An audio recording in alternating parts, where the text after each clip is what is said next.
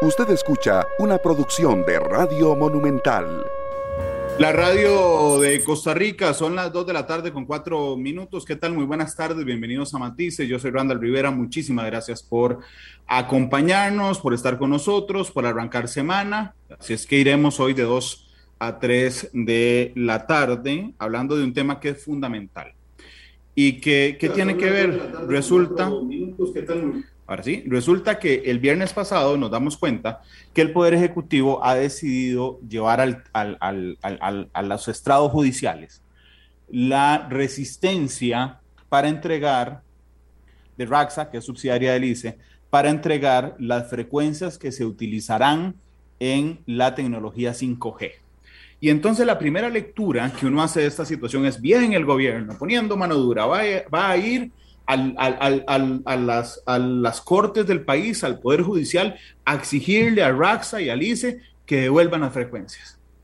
Pero cuando uno hace un análisis un poco más reposado del tema, se da cuenta que llevar esta devolución de frecuencias a los estrados judiciales, lo que nos va a ganar o lo que nos va a generar es tres, cuatro, cinco años de espera en que esas frecuencias no se pueden recuperar.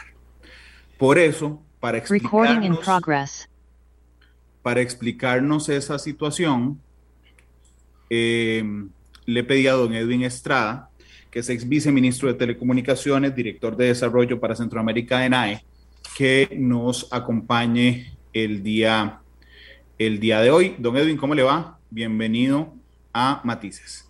Muchas gracias, don Randall. Un saludo a usted y a las personas que nos ven y nos escuchan eh, por diferentes medios de comunicación, gracias a las tecnologías de información y comunicaciones. Muchas gracias por, por la invitación. Efectivamente, don Randall, este, este es un tema que no es menor, es un tema eh, muy importante eh, en virtud de que aquí estamos hablando de la competitividad del país, de la creación de oportunidades para todos los habitantes, para todos los sectores de, industrias, que va a redundar en, la calidad de vida, en las condiciones de calidad de vida de, de nosotros. Ese tema, repito, también es importante conversarlo y que todos estemos enterados, porque es un tema muy técnico que tal vez muchas personas se sienten ajenos a él, pero sí por lo menos es importante que comprendamos la, la trascendencia y la importancia del mismo. Y, tal vez para, para, empezar, si usted me, me permite, eh, efectivamente el Poder Ejecutivo anuncia el viernes pasado la apertura de un procedimiento administrativo eh, en, en, contra de Raxa para eh, determinar si está haciendo uso o no, de acuerdo con la ley, de acuerdo con principios técnicos, las frecuencias que están asignadas eh, a esa subsidiaria de, del ICE y que es parte del grupo ICE RAXA en, este caso.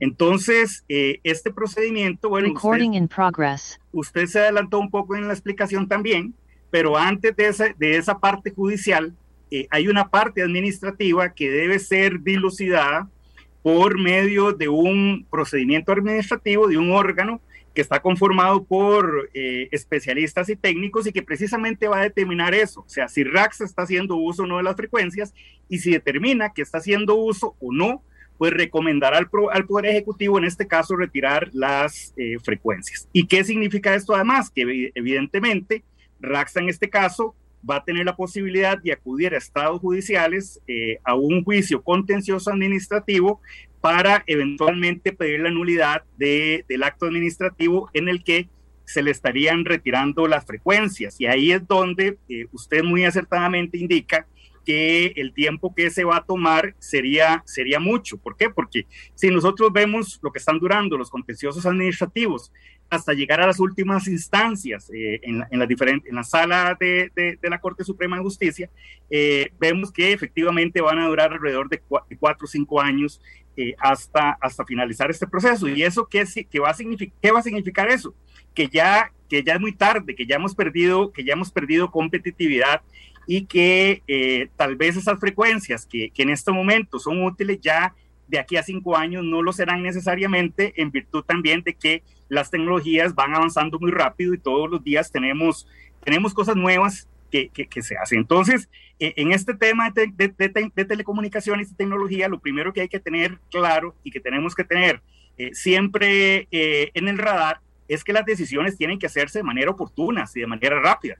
¿Por qué? Porque el mundo y las tecnologías no van a esperar a que Costa Rica tome la decisión de eh, poner a disposición estas frecuencias o no para eso. Además, eh, aquí estamos hablando solamente de las frecuencias que tiene RAXA y estamos hablando entonces de las frecuencias de la banda de, de, de, de 3.500 MHz pero también estamos dejando a un lado las bandas de, de 2600, que en este caso sí las tiene eh, el ICE como, como institución, las tienen ellos, entonces eh, digamos que, que como usted decía, o sea, uno diría, bueno, qué bien que el gobierno está haciendo esto, pero Aquí hay que tener también eh, en mente que existen otros procedimientos para poder recuperar esas frecuencias y eh, la, más conveniente eh, es el acuerdo mutuo porque así el ICE devolvería lo que, lo que no necesite, ¿verdad? Porque tampoco la idea es dejar al ICE, a la institución, sin frecuencias para que pueda desarrollar su, su red de 5G pero sí eh, retirarle las que no está usando, porque, porque aquí hay algo, Randall, también que, que las personas que nos ven y nos escuchan, que tienen que tener claro también que eh, no hay empresa en el mundo, eh, ni siquiera las empresas que, que, le brindan servicio de primera calidad a ciudades densamente pobladas como, como México, como Tokio, como Hong Kong, que tenga la cantidad de frecuencias que tiene el, Instituto Costarricense de Electricidad y sus subsidiarias. Entonces aquí tampoco se trata de dañar al ICE, eso hay que dejarlo clarísimo también, eh, pero sí dejándole al ICE las frecuencias que, sean necesarias para que se desarrolle, porque si usted conversa con, también con muchos de los, de los funcionarios del ICE, precisamente también lo que, lo que reclaman es que eh, la administración no está tomando las decisiones oportunas también para que el ICE se monte en, en se monte en esta ola del 5G que, que, efectivamente podría estarlo haciendo. Don, Edwin, pero a, a, mí me queda una duda, varias dudas, pero hay una muy fuerte. Debe ser que yo vivo en Presidencialandia, donde creo que el presidente eh, manda en algunas cosas. Incluso hoy viene en portada del diario La Nación que el próximo presidente de la República tiene que escoger mil puestos. ¿Por qué le pregunto esto? Porque Ricardo Casero dice en Facebook, suave, Randall, es que el jefe del ICE el presidente del ICE lo pone el gobierno. No entiendo, se da una orden y las deben obedecer. ¿O es que eh, se trata de una república independiente? ¿Sabe por qué le pregunto esto? Porque yo he ido, yo fui a investigar qué ha pasado en otras ocasiones. Y en el gobierno de Oscar Arias, este trámite de evolución de frecuencias duró cáiganse ustedes que están en la casa. 24 horas. 24 horas. Y aquí llevamos meses, de meses, de meses. El presidente no le puede ordenar a su ministro de, Ciencia y Tecnología, al presidente del ICE, devolver las frecuencias y listo, don Edwin. Don, Randall, eso que usted dice es, es cierto. En el 2009, eh, de hecho, que había un, mandato de la Sala Constitucional por un, recurso de amparo que se vea interpuesto por algunos interesados y que la Sala ordenó eh, al Poder Ejecutivo a iniciar en, aquel momento eh, el primer concurso público después de la apertura del sector de las telecomunicaciones. Y eh, efectivamente ahí fue donde se firmó un acuerdo mutuo entre el, entre el Poder Ejecutivo y el ICE para devolver las frecuencias que posteriormente se sacaron a licitación eh, en el 2009 y en el 2016 y que se le entregaron a, de acuerdo con los procedimientos establecidos en el ordenamiento jurídico, se le entregaron a los diferentes operadores que entraron en competencia. Entonces, eh, y esto lo que yo concluyo es que es un tema, don Randall, de primero voluntad política, Segundo, de liderazgo político también. Y entender que el, aquí en este caso, el ministro de, del ramo, en este caso, no, digamos que no tiene el total músculo político por sí mismo para hacerlo. Requiere necesariamente de la voluntad del, del, presidente de la República. Mire, y yo recuerdo, porque yo en ese momento fungía como gerente de concesiones y permisos del, Viceministerio de Telecomunicaciones y recuerdo muy bien ese, nunca se me va a olvidar ese 18 de diciembre del año 2009, donde donde el presidente de la República eh, y el ministro y la viceministra de Telecomunicaciones de aquel momento lograron efectivamente esa negociación con el ICE para la devolución. Entonces, eh, pues sí, don Randall, aquí es un tema de primero voluntad política y luego de liderazgo. Eh, y bueno, yo no quisiera pensar que, que, el presidente de la República no tiene liderazgo y no ha tenido la voluntad para lograr esto. ¿Por qué? Porque al suscribir eh, este procedimiento, lamentablemente está condenando al país a tener disponibles esta frecuencia a muy largo plazo.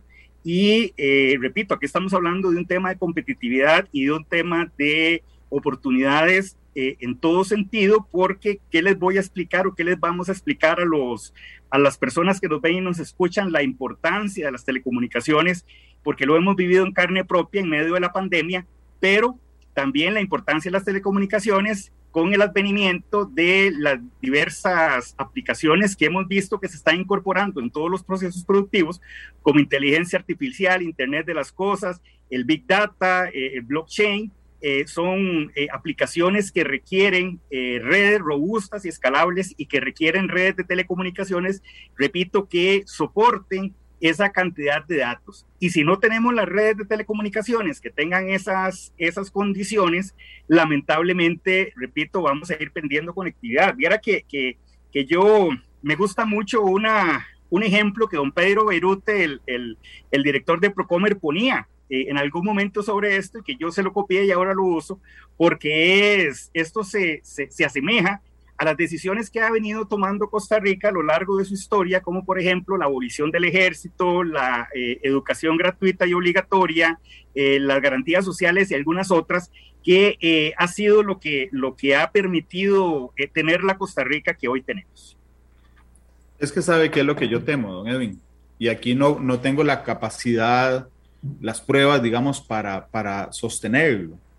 Pero voy a poner un ejemplo para explicarme.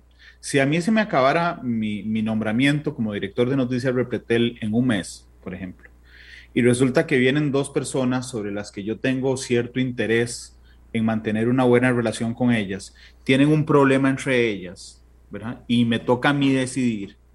Digo, mira, para no quedarle mal a fulano y a sutano, voy a hacer una cosa llamo a la gerencia de recursos humanos y les digo, necesito que resuelvan eso, más o menos en cuanto lo resuelven.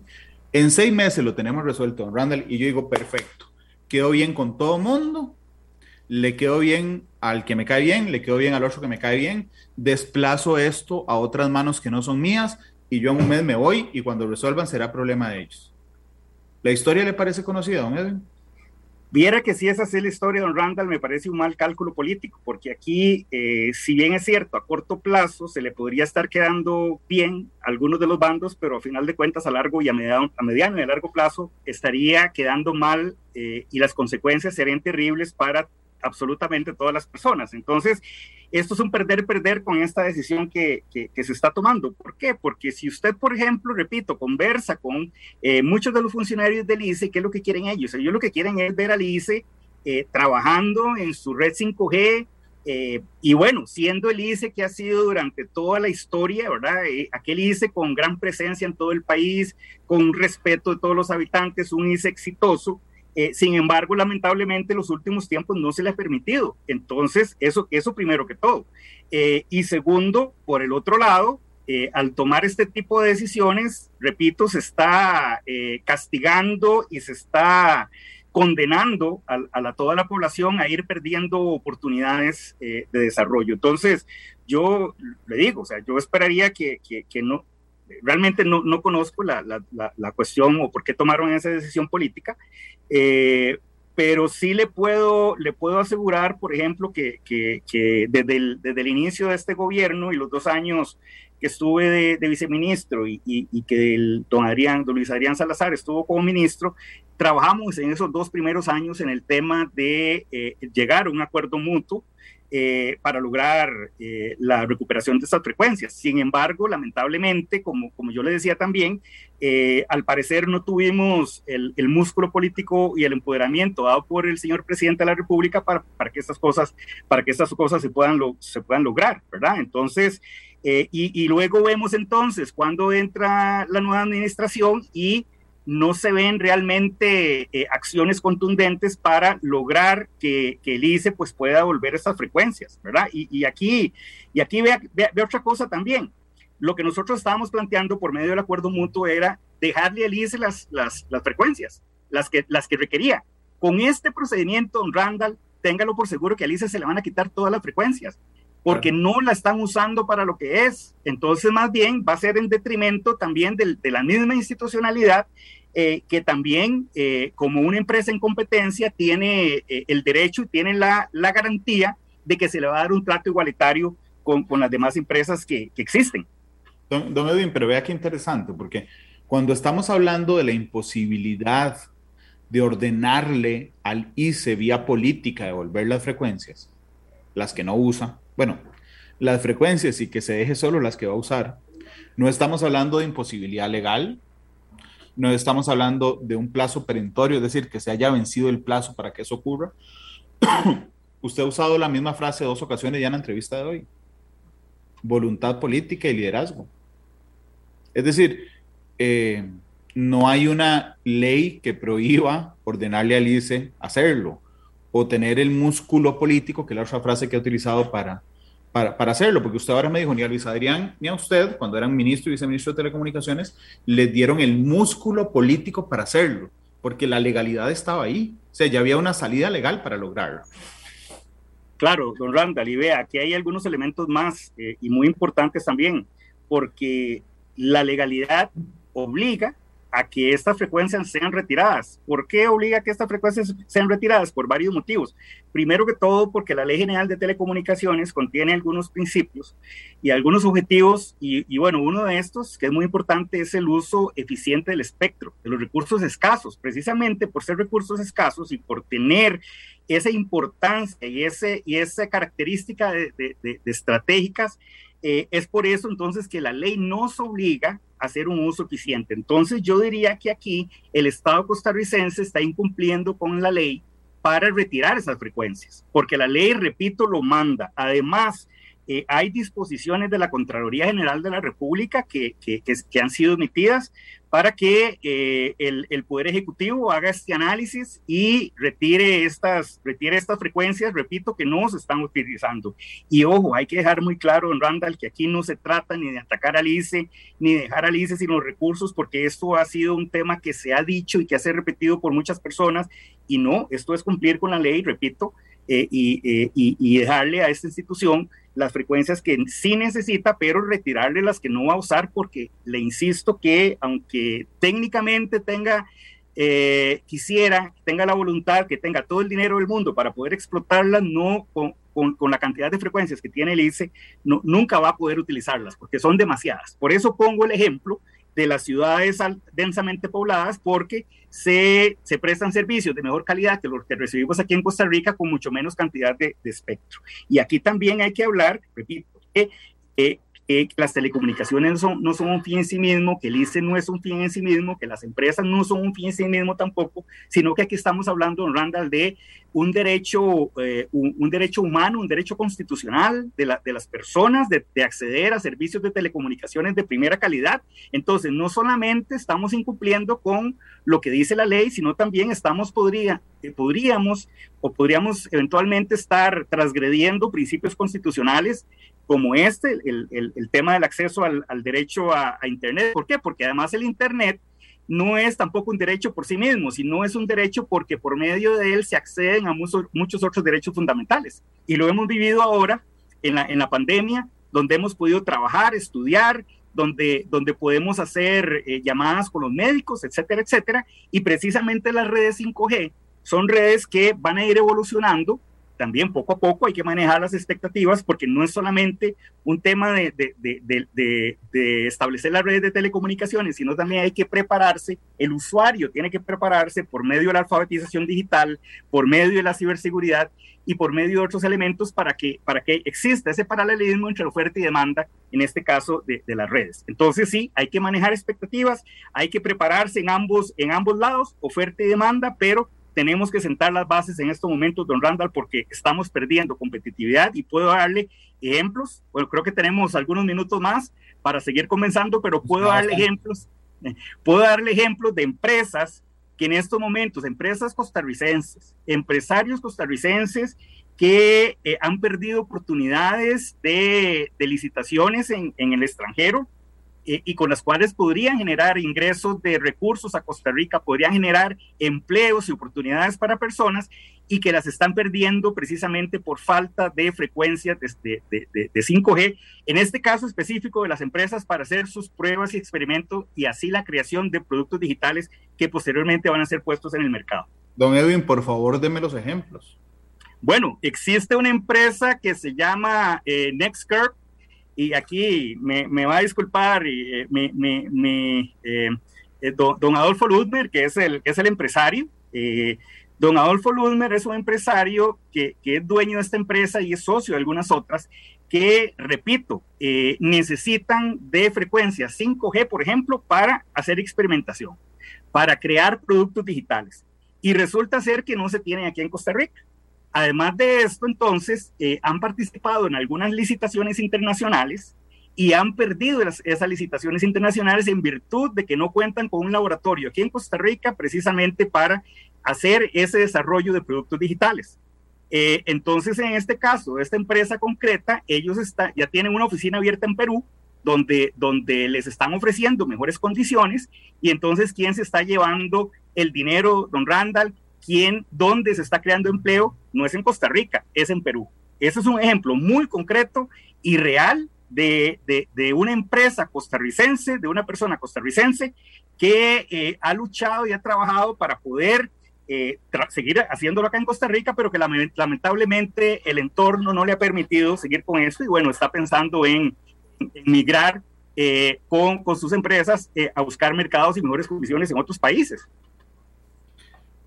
nos dejó un mensaje Luis Adrián Salazar, el ministro de Telecomunicaciones, que dice, en las condiciones actuales y con la ruta seleccionada, es difícil saber cuánto tendremos que esperar para contar con, 5, con 5G. Además, con la duda de que nuestro país pueda tener una participación de liderazgo activa y de alto impacto en la economía digital, es probable que lleguemos tarde.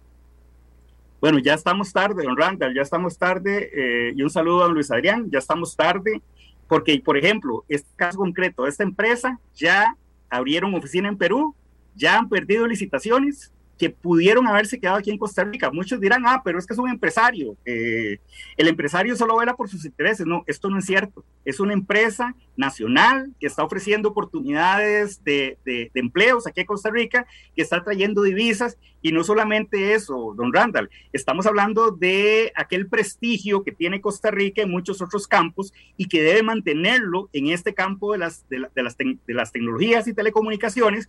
¿Por qué? Porque es un tema que está, que está empezando.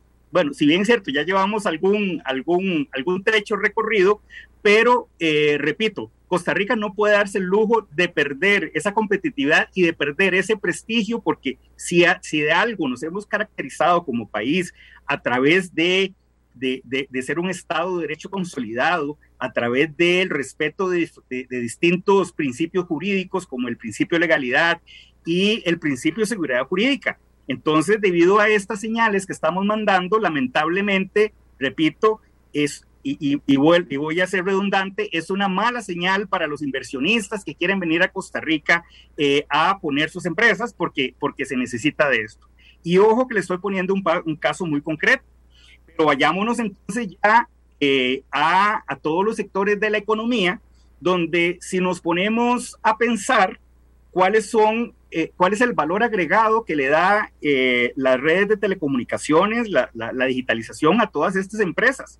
Y hemos sido testigos de diario, diariamente en nuestros hogares, cómo eh, hemos ido incorporando diferentes aparatos electrodomésticos, diferentes aplicaciones que podemos utilizar para ir digitalizando las cosas en nuestros hogares. Y lo vamos a ir viendo más y más y más. Entonces, y si vamos un poco más allá también de los hogares, vamos a ver nuestro entorno, nuestro barrio, nuestra ciudad, vamos a ver las distintas empresas, entonces vemos cómo todas las empresas pueden, por medio de todas estas aplicaciones, hacer sus procesos productivos más eficientes, más rápidos para eh, ofrecer mejores productos al mercado. Y para todo esto, en Randall, se requieren estas redes de telecomunicaciones que estamos hablando.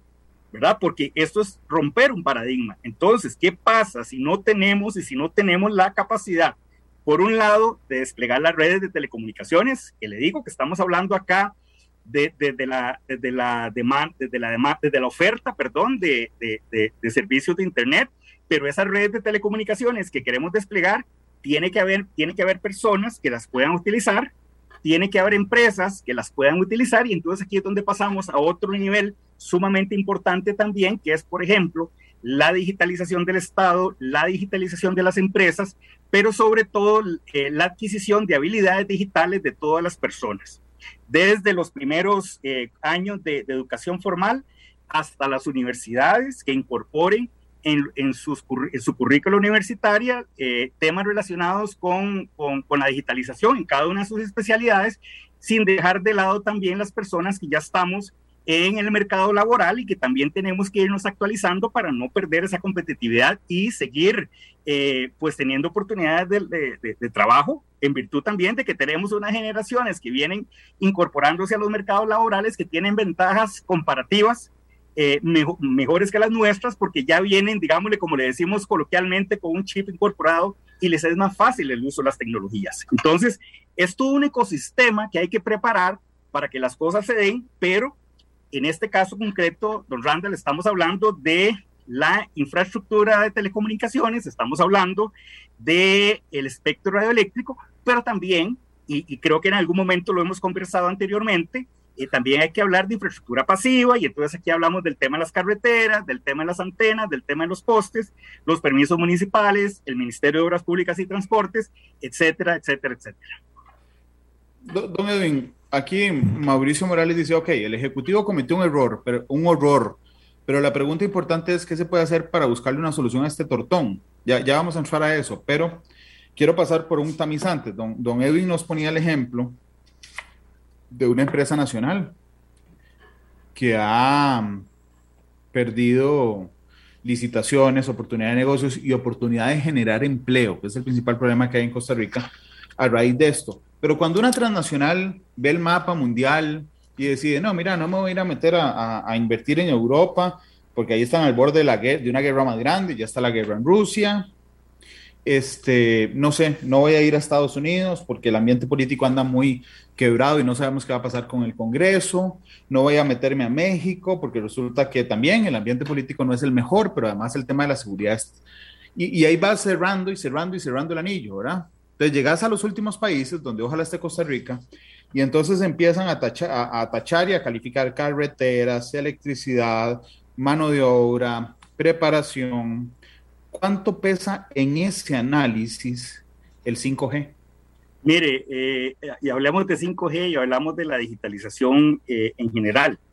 Eh, hace algún tiempo, conversando con un, con un eh, señor dueño de un hotel, él me decía, mire, aquí las personas cuando llegan lo primero preguntan dos cosas, si hay agua caliente y si hay internet, lo primero que preguntan.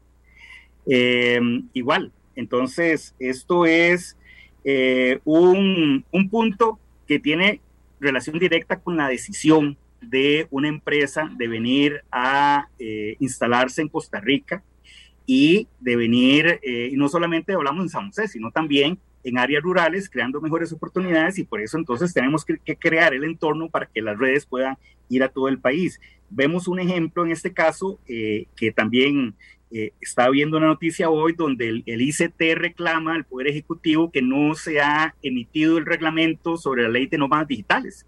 Y este es un ejemplo muy concreto y muy claro y, y que tiene relación con lo que usted dice, don Randall, porque Costa Rica eh, eh, a nivel internacional tiene una posición muy eh, importante eh, en, algunos temas. Nosotros tenemos estabilidad política, tenemos, somos pura vida, los ticos somos pura vida en general, tenemos bellezas escénicas, tenemos playas, montañas y en este caso los nómadas digitales están deseando de venir, pero resulta ser que vienen y, se, y van a, a, las playas, por ejemplo, del Pacífico Central, donde tiene competencia la municipalidad de Punta Arenas, y resulta ser que la municipalidad de Punta Arenas ni siquiera ha emitido el reglamento de telecomunicaciones. Entonces, eh, entonces, efectivamente, podemos tener todo eso, pero si no tenemos eh, redes eh, con esas características que le, que le indiqué, robustas, escalables, seguras, definitivamente vamos a ir perdiendo competencia porque las personas, esos más digitales, o por ejemplo, las empresas que quieran venir a instalarse no van a tener eh, ese elemento que es necesario para poder trabajar en el marco de la cuarta revolución industrial, repito, donde el valor agregado que se le da a los productos y servicios tiene, está, eh, inherente, es inherente al tema de, de, del Internet. Entonces, por eso al principio de nuestra conversación yo le decía que este es un tema que no debemos dejar de prestarle atención, que tenemos que conversar y que, y que, y que los responsables tienen que tomar las decisiones, las decisiones oportunas. No sé si esto, don Randall, contesta la, la, la pregunta que usted me hace, pero, pero en general, eh, si no hay Internet eh, y si no hay Internet de buena calidad, le digo así claramente, las empresas no van a venir a, a invertir a Costa Rica pero no solo eso, si, si, tampoco nos van a contratar, porque ahora podemos hacer trabajos, eh, trabajos remotos, donde tanto costarricenses pueden ser contratados que, que vivan en Upala, lo puede contratar una empresa de Estados Unidos, eh, o una persona que venga de nómada digital, digital puede ir a Upala a trabajar, pero no lo va a poder hacer precisamente porque no tiene ese, ese acceso a las redes. Claro, de hecho los que hemos estado alguna vez trabajando en algún país que tenga restringido Internet, nos daremos cuenta del sufrimiento que eso significa. Y aquí no estoy diciendo ni para ver películas de Netflix ni para compartir memes. Por eso dije los que hemos ido a trabajar en países donde está restringido el, el, el, el tema de Internet realmente es una pesadilla. Claro. señor, me iba a decir algo. Eh, tal vez para responderle a don, a don Mauricio Morales, que él hablaba, ¿qué podemos hacer? Pero déjeme, déjeme, le respondemos después de la pausa. ¿Está bien? Claro que sí. sí señor. Vamos a la primera pausa, son las 2.36, ya volvemos con más de matices. Gracias a todas las personas que nos están haciendo los reportes de sintonía, como Manuel Núñez, que nos eh, reporta y que también opina de lo que está pasando. Ustedes pueden opinar en Facebook, como están haciendo en el Facebook de Noticia Monumental, y lo pueden hacer en mi Twitter personal, que es Randall Rivera V. Nos vamos a la pausa, regresamos en unos minutos con más de matices.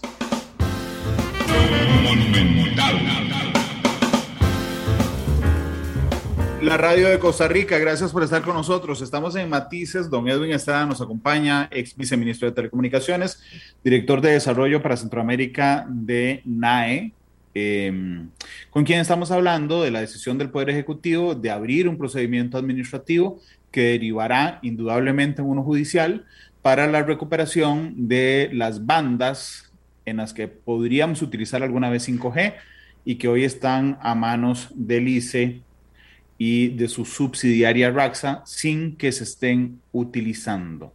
Ese detalle es muy importante. Preguntaba Manuel hace un rato en Facebook que qué se puede hacer para arreglar este tortón. Usted quiere, yo no, yo solo lo entrevisto, usted es el especialista, don Edwin, pero se me ocurre una tan lógica, este, tan lógica, que, que, que me voy a animar y es de tener una persona con voluntad política y liderazgo este, en la próxima administración que diga, devuélvete eso. Bueno, efectivamente, don Randall, yo en estos momentos a quien me apuesto es la nueva administración. Eh, la nueva administración que empieza ahora el 8 de mayo y que tenga el, presidente de la República ese liderazgo, esa capacidad, esa voluntad política de eh, acompañar a, a, su ministro o ministra de, del MISIT eh, para lograr este acuerdo mutuo con, con, el Instituto Costarricense de Electricidad, ¿verdad? Entonces, eh, yo esa, es la solución, la solución que veo tal y, repito, como lo conversamos al inicio, sucedió en el 2009 cuando eh, el presidente de la República en aquel momento, con liderazgo y voluntad, logró la recuperación en prácticamente un día, así como usted lo dijo, en, en esas 24 horas, ¿verdad? Entonces, yo veo a eso. ¿Por qué? Porque la ley establece otros procedimientos. La ley establece, por ejemplo, eh, el, este que están utilizando, que es primero una vía administrativa, luego una vía judicial. La ley permite también ir directamente a, vía judicial por medio de un contencioso de lesividad e incluso también permite eh, una declaratoria de interés pública, pero también esta declaratoria de interés público requiere de, algún, de, un debido proceso también y un derecho de defensa en este caso de, de, del ICE y RAXA, y eventualmente también tienen el derecho de ir a la, a la vía judicial. Entonces, aquí el único proceso que, brinda seguridad, eh, seguridad jurídica en cuanto al, a seguridad jurídica eh, rápida, digamos, al, al, al, destino de esas frecuencias es el acuerdo mutuo de evolución. Y, don Randall, eh, todos sabemos que esto se logra solamente con la suma de voluntades, pero sobre todo con la voluntad eh, el acompañamiento, el empoderamiento y el músculo político que le puede dar el, el, presidente de la República al, al, al, ministro o ministra del MISIT en, determinado momento. Entonces yo esperaría que eh, el nuevo presidente de la República, eh, ya sea don Rodrigo Chávez o, don José María Figueres, pues eh, tengan claro este tema y pues puedan ser esos líderes con voluntad que se requiere para estos aspectos. Don, Edwin, ¿decreto no se puede hacer por decreto? Mire, no, no se puede hacer por un decreto porque recordemos que, y, y, y esto vivimos en un Estado de Derecho, donde se le garantiza esa situación jurídica consolidada a los, a los concesionarios no puede venir un poder ejecutivo eh, en medio del plazo de concesión a quitarle las frecuencias porque eso sería un daño irreparable al país por esas señales que yo le digo que tenemos que mandar. Eh, entonces, por decreto no. El, el, procedimiento, el proceso que está contenido en nuestro ordenamiento permite esas cuatro formas y bueno, en este caso, por ejemplo, eh, ese órgano administrativo que se, que se conforma y que se abre se hace por medio de una resolución suscrita en este caso por eh, el, el, presidente de la República, eh, la ministra del ramo en este caso, y eh, hasta ahí, digamos, le alcanza la figura del decreto. Don Edwin, ¿quiénes son los accionistas del ICE? Mire, técnicamente el, el, ICE no, no tiene acciones, ¿verdad? Desde el punto de vista, for, desde el punto de vista formal, ¿verdad? Se puede decir entonces coloquialmente o hablando de manera material, ¿verdad? Que eh, el Consejo de Gobierno en este caso son los, eh, o es el, el, digamos que el accionista o los accionistas de, del ICE, ¿verdad? Pero es, es como una ficción, es como, es como una ficción jurídica porque, porque, porque al ser una institución autónoma no tiene acciones. En este caso también, y perdón, Ron Randa nada más, del ICE, pero recordemos que Raxa sí es una sociedad anónima. Y si más no me acuerdo, eh, creo que el 100%, si el 100% de las acciones pertenecen al ICE, eh, no sé si hay una, un, pequeño número de acciones que pertenecen a otros, o no sé si es en Fuerza y Luz, la compañía nacional de Fuerza y Luz, que también es otra subsidiaria al ICE, que es una sociedad anónima también, y que tiene algunas acciones ahí que no pertenecen al, al ICE. Pero, pero bueno, así es, así es como, como se maneja esto. Eh, el ICE no es una sociedad anónima, el ICE es una institución autónoma, no tiene acciones estrictamente, pero sí se puede decir entonces que el, el, dueño, eh, para efectos formales, es el Estado costarricense por medio del Consejo Gobierno. ¿Y no podría ser una decisión de los accionistas? Eh? Bueno, hay, hay muchas, muchas opciones eh, y aquí también hay otra figura que hay que, que hay que manejar y que hay que analizar. Recordemos también que si bien es cierto, existen esos accionistas, eh, entre comillas, ¿verdad? Pero recordemos también que el ICE es una institución autónoma.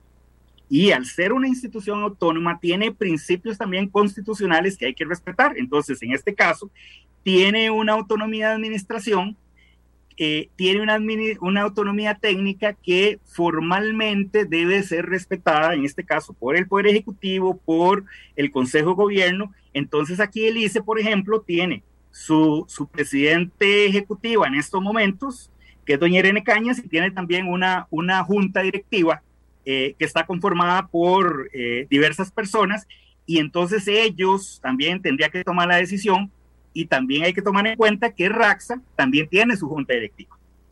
Entonces, eh, desde el punto de vista, digamos, jurídico, hay que tomar en cuenta todas estas variables que le estoy indicando, que a final de cuentas, don Randall, volvemos al, al, al, punto inicial, que es el tema de la voluntad y es el tema de, de, ese músculo político y ese poder político que pueda tener el, el presidente de la República. Y ojo que sí se pudo hacer en el 2009 entonces, no hay por qué no, no hay por qué no hacerlo ahora. ¿Y, una ley? Eh, sí, también una ley, también podría ser una ley, pero recordemos que em, las, em, en este caso, tendría que ir a la Asamblea Legislativa con todo el, proceso, ¿verdad? Eh, y hay que ver si existe la voluntad entre los, los 57 diputados para, para lograr esto. Recordemos también que... Eh, Necesitamos solo 29. Sí, pero recordemos, recordemos, don Randall, también que, eh, que no es necesario. Es que mire, otra cosa que le iba a decir. Vea, yo me atrevería a decir que aquí en este país el 96% de las cosas que hay que hacer en telecomunicaciones no requiere una ley. Entonces, eso es lo más frustrante de todo, don Randall, y, son cosas que usted decía ahora, que, que no se requiere una ley, eh, que, que, lo que se requiere es voluntad. Entonces, ¿por qué vamos a acudir a una ley de la República si se pueden hacer las cosas y eh, se tienen las herramientas en la parte en la parte administrativa? Es igual, por ejemplo, que el tema de alfabetización digital, que hay una ley que está impulsando el gobierno que no es necesaria, y así lo ha dicho la Contraloría General de la República. Entonces, en este caso, pues por ley puede darse. Recordemos también, nada más para, para acordarle a, las personas que nos escuchan, cuando se hizo la apertura del sector de telecomunicaciones, al ICE se le dejaron las frecuencias, ¿verdad? Que, que, que, tenía y que le fueron asignadas antes de la entrada en vigencia de la ley. Por ley se le dejaron también. Sin embargo, esto no quita, ¿verdad? Que el ICE esté obligado a hacer uso, ese uso eficiente, ¿verdad? Que, que, que manda la ley y, eh, y si no lo hace, pues debe tratárselo como a cualquier otra empresa que si no lo hace deben retirarse las frecuencias. Y aquí, repito, tomando en cuenta, y, y, perdón que repita tanto esta parte, pero tomando en cuenta que, que aunque quisiera el ICE utilizarlas, todas las frecuencias que tengan, no lo va a lograr nunca. A menos de que queramos darle internet nosotros a todo el planeta y más allá. Y más allá. Eh, son las 2.49, don Edwin. Voy a ir a la última pausa. Eh, regresamos y la última pregunta, además de la canción, que la vaya pensando. Ah, qué bien, qué bien, gracias. Este, tiene que ver con si se puede echar atrás el procedimiento administrativo, ya no eh, la solución integral del tema, sino si ese procedimiento administrativo ya impulsado, ya santa palabra, lo podemos echar atrás. Eh, 2.49, vamos a la pausa, regresamos con más de matices. La radio de Costa Rica, 2.52, nos quedan dos minutos de programa. Eh, don Edwin, ¿se puede echar atrás esta decisión de abrir un proceso administrativo? Eh, sí, formalmente se puede echar para atrás, pero concomitantemente también, mm, eh, aunque esta esté abierta, se puede firmar el acuerdo mutuo. Eso no, no, le quita que el acuerdo mutuo se pueda firmar. Entonces, por eso aquí hago un llamado respetuoso a, a las nuevas autoridades que todavía no se saben quiénes son, pero que entrarán eh, a trabajar ahora el 8 de, el 8 de mayo. Eh, y bueno, sí se puede echar para atrás. Eh, recordemos que este es un acto administrativo. Existe en derecho un principio que se llama paralelismo de las formas. Las cosas se deshacen a como se hace. Entonces, yo puedo, por medio de, de, un acto de la misma naturaleza que se crea esto, pues quitarlo y, y, seguir otra, otra ruta. Aquí, aquí también con esto hay, hay algo que, que, no había dicho y que, que ahora se me, se me viene a la mente. Es que eh, muchas veces eh, estos, estos procedimientos administrativos podrían caerse por la forma también, e incluso en sede judicial, eh, con un pequeño error que se, que se cometa en, en, el procedimiento, los jueces de la República podrían echar por la borda, digamos, el procedimiento y declararlo nulo también. Entonces, repito, el hecho de que, de que haya un procedimiento administrativo, el hecho de que se vaya vía judicial, no garantiza que se van a tener las frecuencias tampoco. ¿Por qué? Porque van a ir a según, van a ir hasta casación y ah. en casación la sala podría decir, mire, eh, aquí hubo algo malo en esta parte del procedimiento y ni siquiera entra a ver el fondo. Y entonces siguen las frecuencias ahí sin usarse y sigue el país perdiendo oportunidades eh, en este caso. Don Edwin, muchas gracias por habernos acompañado.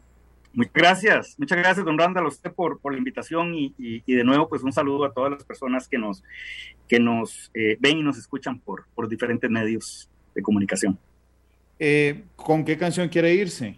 Hay una canción viejísima, eh, que, pero que, que, nunca pasa, que nunca pasa de moda.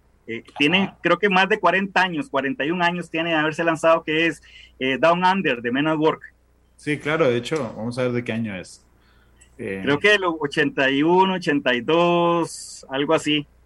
Si es 82 es, es el, mejor, el mejor modelo.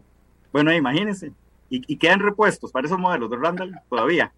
Viera que a veces no, a veces no, y, y se queja la gente, y, porque buscarlos cuesta mucho. Este, mira, no me salió el, el año, aquí está. 81. Uf. Imagínese usted, imagínese. Don Edwin, muchas gracias.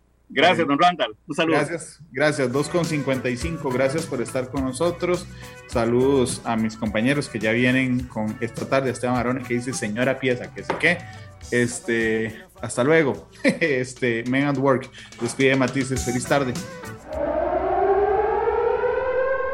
Este programa fue una producción de Radio Monumental.